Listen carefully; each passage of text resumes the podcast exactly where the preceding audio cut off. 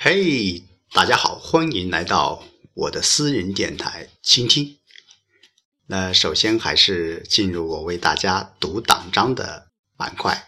那么接着上一期，我们今天读到第二章第十条：党是根据自己的纲领和章程，按照民主集中制组织起来的统一整体。党的民主集中制的基本原则是：一、党员个人服从党的组织，少数服从多数，下级服从上级组织，全党各个组织和全体党员服从党的全国代表大会和中央委员会。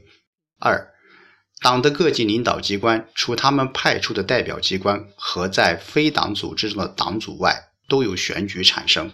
三、党的最高领导机关是党的全国代表大会和它所产生的中央委员会；党的地方各级领导机关是党的地方各级代表大会和他们所产生的委员会；党的各级委员会向同级的代表大会负责并报告工作。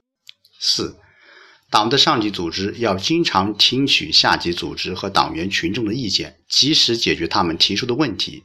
党的下级组织既要向上级组织请示和报告工作，又要独立负责解决自己职责范围内的问题。上下级组织之间要互通情报，互相支持和互相监督。党的各级组织要按规定实行党务公开，使党员对党内事务有更多的了解和参与。五、党的各级委员会实行集体领导和个人分工负责相结合的制度。凡属重大问题，都要按照集体领导、民主集中、个别酝酿、会议决定的原则，由党的委员会集体讨论作出决定。委员会成员要根据集体的决定和分工，切实履行自己的职责。六，党禁止任何形式的个人崇拜，要保证党的领导人的活动处于党和人民的监督之下，同时维护一切代表党和人民利益的。领导人的威信。好，今天我为大家读党章的板块就到这里。呃，新的一周就将来了。嗯，昨晚啊，昨晚一场秋雨，可以说为整个炎炎的夏日，呃，增添了丝丝的凉意。那么从昨天晚上的呃睡意来看，真的。呃，睡在这个凉席上就有一点点凉意了啊，要盖着一点薄薄的被子了。那么连续的高温，连续的干旱，可以说让村子里面的村民着实的呃着急。嗯，好在我们村里面用水还可以。那么最主要的还是，呃，这几天我们在忙于呃抽水，是为兄弟村的。呃，抗旱做出我们自己的一些呃举动吧。真的，今年是一个怎么说呢？呃，不太风调雨顺的年份吧。那么六月份我们经历了强暴雨的袭击，那么七八月份我们又精心的啊经过了高温啊抗旱的一些一系列的工作。那么真的。嗯，随着呃一场秋雨啊，我们说一场秋雨一场凉啊，嗯，秋天也即将到了，距明天应该说是白露啊，呃，可以说真正的秋天就来了。那今天呃晚上呃和大家一起来呃分享呃一篇文章，呃这篇文章是来自于呃网名烟花的。呃，一篇叫《秋天的童话》。那么今天晚上我一起来和大家一起来分享吧。哎，《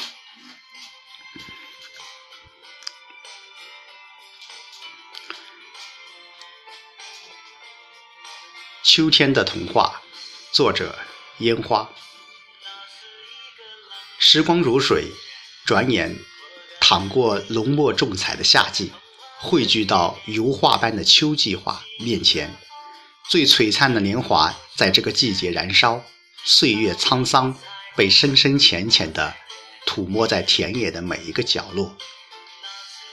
秋天是色彩斑斓的季节，是一幅不断变化色彩的画布，紫的茄子、黄的玉米，还有那些深浅不一的绿，初秋的花依然绚丽。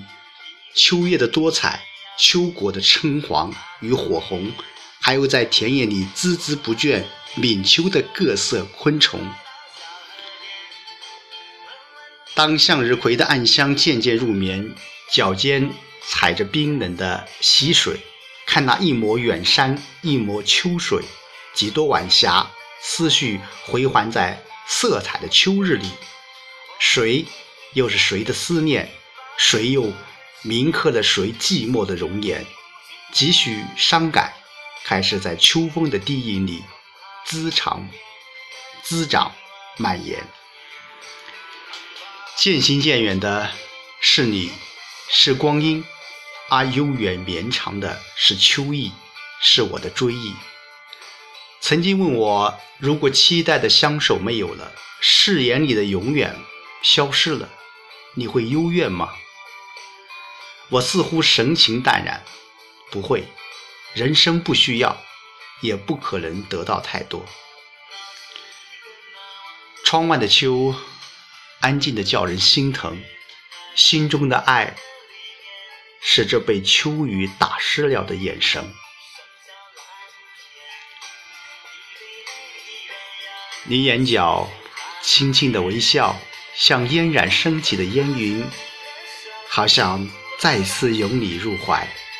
轻拂飘落在肩头的秀发，伴着凉凉的雨丝。恍若一束绚烂的秋日阳光，与岸边绚丽的风景交织成一处款款的温暖。我们如一场风，在一处水边相遇，自然而轻盈，如蝴蝶遇见了花朵。那一刻，你站立如岸边的一棵树，忘却身后红尘纠葛的繁华，如若面朝大海。春暖花开，晨光熹微中有清溪碧草，跳动的雨声，唱歌的花朵和轻轻耳语的烟云，涌动着快乐和幸福。爱是珍惜后的获得，不是计较俗世的得失。最美的是此时此刻。你是暮色中一朵遥远而娴静的云，穿过温暖的目光，静候秋阳悠悠的飘落。你是晨曦中夭夭的紫薇，沿着风的方向，看尘世间水汽渐渐散开。思绪和阳光一同重重叠叠，让时间的花朵在清风里起伏婉转，让年轮的波纹在诗韵里飘动。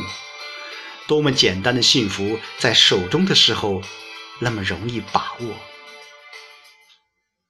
当布谷鸟飞走了，当花瓣逃离了花蕊，当那些翠绿开始荒芜，当斑驳的枝干开始收藏皱纹，梦也开始失落。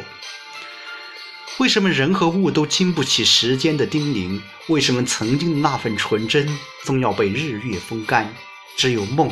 还有保留着那份初衷，那份誓言，仿佛就在眼前轻唤我。秋天的宁静里，虫鸣是唯一悠扬的清音。